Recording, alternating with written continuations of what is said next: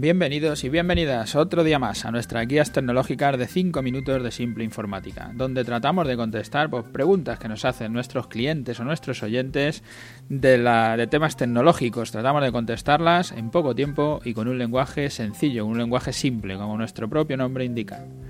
Hoy nos encontramos en el programa 186, titulado Últimas preguntas sobre el contrato de mantenimiento informático. Estamos en una serie de tres programas. Empezamos por intentar contestar eh, qué es un contrato de mantenimiento y al final se nos alarga tres días porque nos surgen siempre muchas preguntas de los clientes sobre qué cubren y qué no cubren los contratos de mantenimiento. Con este hoy acabamos, es nuestro tercer programa y con este ya acabamos. ¿Cuál es la diferencia entre el contrato de mantenimiento y los bonos de horas? Esta es también una pregunta muy típica que nos hacen con frecuencia. Sobre este tema, pues ya, ya hemos tratado en otros podcasts. Os recomiendo que escuchéis el programa 146, que, que, hablábamos de qué es más rentable, el bono de horas o el contrato de mantenimiento. Nosotros solemos decir que el bono de horas es como un seguro a terceros, eh, haciendo un símil con los seguros de los automóviles, y el contrato del mantenimiento es como el contrato a todo riesgo, el seguro a todo riesgo del vehículo. Con un contrato de mantenimiento tienes cubiertas todas las incidencias que te ocurran a lo largo del año, sin más costes. El bono de horas, pues es una bolsa de horas que contratas por adelantado a mejor precio, porque contratas por cantidad, y que según vayas teniendo incidencias las vas gastando. Cuando las termines, si has tenido muchas incidencias, has agotado el bono de horas, pues tienes que contratar otro bono de horas. Entonces nunca sabes qué, gasto vas a tener porque va a depender del número de incidencias y del tiempo que, que se intervenga en esas incidencias. El tiempo de respuesta y los servicios incluidos son iguales, tanto para el bono de horas como para el contrato de mantenimiento. Lo único que los usuarios, al saber que pueden llamar sin coste en el, contrato, pues lo utilizan con más frecuencia y avanzan en lo que llamamos en el conocimiento de la instalación o en esa transformación digital que estamos buscando. ¿Cuándo aconsejamos el contrato de mantenimiento o el bono de horas? Si lo miras solo desde un punto de vista económico, eh, el bono de horas es recomendable si no tienes incidencias o tienes pocas a lo largo del año. El contrato de mantenimiento es rentable si tienes eh, bastantes incidencias simplemente por tener usuarios, ¿no? Porque es una empresa que tenga, pues, cinco usuarios, por ejemplo. Ya es muy fácil que tenga bastantes incidencias porque un día será uno, otro día será otro, pero siempre habrá algún equipo que tenga algo, ¿no?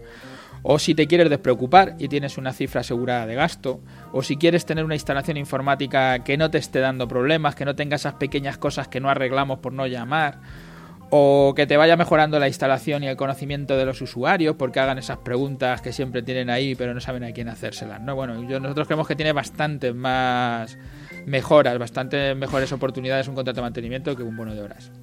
¿Existe un contrato de mantenimiento con todo incluido? Sí, el contrato de mantenimiento todo incluido va asociado a un renting tecnológico, donde alquilas el ordenador junto con el contrato de mantenimiento. Como el ordenador pertenece a Simple Informática, que nos pertenece a nosotros, pues cualquier avería de hardware pues la cubrimos nosotros. Y el contrato de mantenimiento te cubre el resto. Como, es como tener el ordenador pues siempre en garantía, como si nosotros fuéramos el fabricante y ya te diéramos la garantía. Os recomiendo también que escuches el programa del 147, que hablamos de esto, el contrato de mantenimiento a todo riesgo. ¿Para qué puedo usar los bonos de horas? Pues los bonos de horas los puedes utilizar, como te decíamos, para todos nuestros servicios. Soporte telefónico, soporte remoto, atención in situ, reparación en laboratorio. Incluso cosas que no ocurren en el contrato de mantenimiento, como sería la creación de una página web o cualquiera de todos los servicios que nosotros facturamos por horas. Se pueden contratar con, con bonos de horas.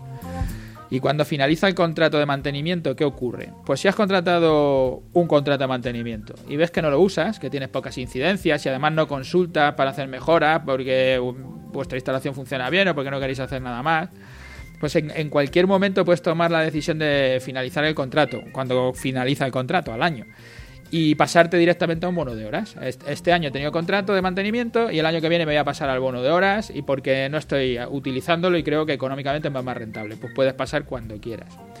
¿Y cuánto cuesta el asesoramiento? Pues asesoramiento es gratis. Y en la Comunidad de Madrid, además, incluso asesoramiento presencial, si nos llamáis, pues eh, puede, puede, pasar por vuestro domicilio, por vuestra oficina, un asesor para que os pueda aconsejar de cuál es la fórmula mejor para vuestra instalación, que os va a venir mejor de contratarnos, y buenos de horas y contratos o cualquier otro de los servicios, o si queréis que os hagamos una auditoría con su consultoría correspondiente para deciros cómo están vuestras instalaciones. Cualquiera de todos estos servicios de asesoría, tanto sea por correo electrónico eh, o presencial, son gratuitos, ya digo, en la Comunidad de Madrid. Si queréis que os hagamos vuestra propia guía tecnológica de 5 minutos, es fácil, entráis en nuestra página web, en simpleinformática.es, ahí está nuestro formulario de contacto.